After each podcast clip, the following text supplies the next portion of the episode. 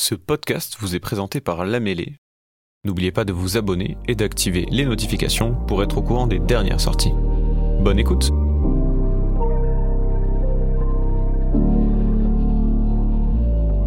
Bonjour à toutes et tous. J'ai le plaisir d'introduire une intervention du professeur Nicolas Roche. Je suis Christophe Audouin, délégué régional du groupe Suez. Et nous travaillons avec euh, Nicolas au sein du pôle Aqua Valley, qui est le pôle des acteurs de l'eau. Et c'est euh, un bon exemple de collaboration entre les entreprises et, et, les acteurs académiques. Mais je vais tout de suite lui laisser la parole, sachant qu'il est très occupé puisque nous venons de traverser une période tendue sur les ressources en eau. Et il pourra vous en dire quelques mots par tous les végétaux de la nature, que ce soit les prairies, les arbres, les forêts, etc., pour se développer. Et donc, on va avoir de l'évapotranspiration. Donc, ça représente quand même 62% de ces 30 litres qui sont absolument nécessaires pour maintenir les prairies, pour maintenir tous nos, écosystèmes. Donc, il reste à peu près 38 litres sur ces 100 litres.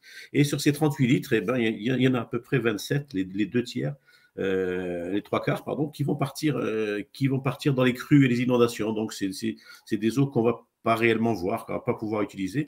Donc, il, va en rester à peu près euh, une douzaine de litres hein, qui vont alimenter les lacs, les rivières, les nappes. Et c'est ce qu'on appelle l'eau bleue. C'est celle sur laquelle on va pouvoir prélever pour tous nos usages.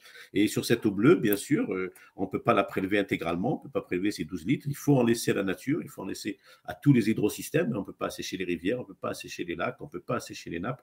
Donc, il faut globalement que tous ces systèmes puissent euh, avoir 8 à, 9 litres de, ce qui reste. Donc, vous voyez, euh, ce qui nous reste pour nous, pour nos activités, sur ces 100 litres d'eau qui sont tombés, ben, il nous reste à peu près de 2,5 litres pour l'agriculture, 0,3 litres pour les activités urbaines et 0,3 litres pour les activités euh, industrielles. Donc, vous voyez que ça ne fait pas beaucoup.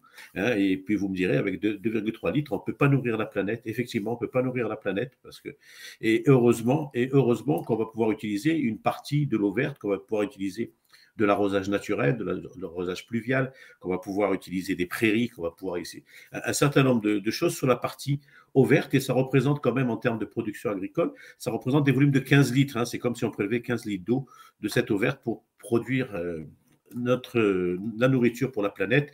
Et actuellement, à peu près 85% des surfaces ne sont pas irriguées. Donc là aussi, vous comprenez tout de suite l'impact du changement climatique qui va avoir deux effets majeurs d'une part, augmenter les périodes de sécheresse. Donc, on va réduire cette partie d'eau verte que l'on peut utiliser. Hein, c'est 15 litres, c'est quand même absolument important. Et on ne peut pas les remplacer par d'autres eaux parce qu'on n'a pas d'autres eaux pour mettre à la place. On ne peut pas irriguer toutes les, cultures, toutes les surfaces. Et d'autre part, euh, le changement climatique fait qu'on aura des épisodes orageux de plus en plus forts et de plus en plus fréquents. Donc, on va augmenter là aussi la partie qui ruisselle, qui représente déjà, je vous dis, deux, tiers de l'eau bleue, et on va augmenter cette partie-là. Donc on voit que toutes les parties disponibles vont, se réduire et qu'il faut absolument, il faut absolument changer euh, notre approche, notre rapport à l'eau, au cycle de l'eau. Et, c'est une, une, vraie révolution qu'il faut mettre très vite en place. En, 2030, il sera trop tard. Donc, il, s'agit de travailler sur quatre piliers, sur quatre piliers euh, en permanence. Un, premier pilier qui va reposer sur la sobriété, un deuxième sur l'efficacité, un troisième pilier, on va travailler sur la complémentarité, la complémentarité d'usage, et le quatrième pilier sur la restauration et, la préservation des, des, hydrosystèmes. Donc, je vais revenir rapidement sur ces différents je, surveille aussi un peu l'heure. Donc, euh, la, sobriété, ben, c'est effectivement réduire nos consommations, réduire nos usages. Donc, ça passe par de l'éducation.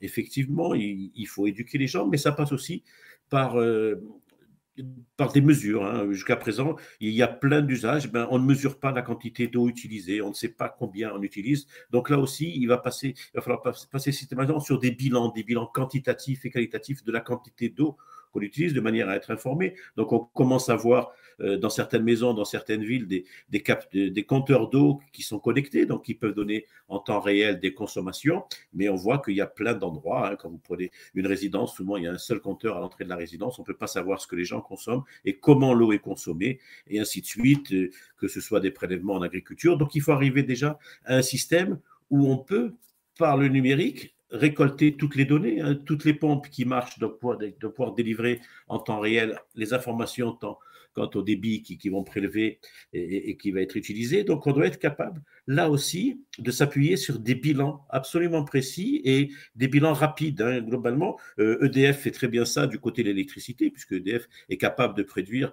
dans une heure ou, ou dans quatre heures exactement la consommation d'électricité qu'on aura en France et, d'adapter sa production en fonction de ça. Pour l'eau, on n'est pas encore capable de le faire et il faut le faire en, mettant des, mesures, en mettant des mesures et des mesures connectées à des centres de calcul, à des serveurs pour pouvoir optimiser tout ça. Donc ça, c'est première partie. Sobriété, deuxième partie, efficacité. Vous n'êtes pas sans, sans ignorer qu'on perd une partie de l'eau qu'on produit, notamment dans les réseaux, et ça représente quand même l'équivalent de la consommation d'une ville de 18 millions d'habitants en France. C'est pas négligeable, c'est excessivement important. Alors pourquoi on perd? Parce qu'effectivement, il y a des réseaux qui sont un peu vieux, mais aussi par des défauts d'information, par des, actions qui sont trop tardives, parce qu'on ne s'aperçoit pas tout de suite de la fuite. Hein. La fuite, si elle vient en surface, on peut la voir, mais si elle reste souterraine, eh ben, on a du mal à la voir. Donc, il y a des temps, et, là-dessus, il, a été développé notamment des modèles numériques, des modèles de réseau hein, pour euh, surveiller les réseaux qui permettent de détecter presque en temps réel la moindre fuite et, la moindre fuite et, d'aller agir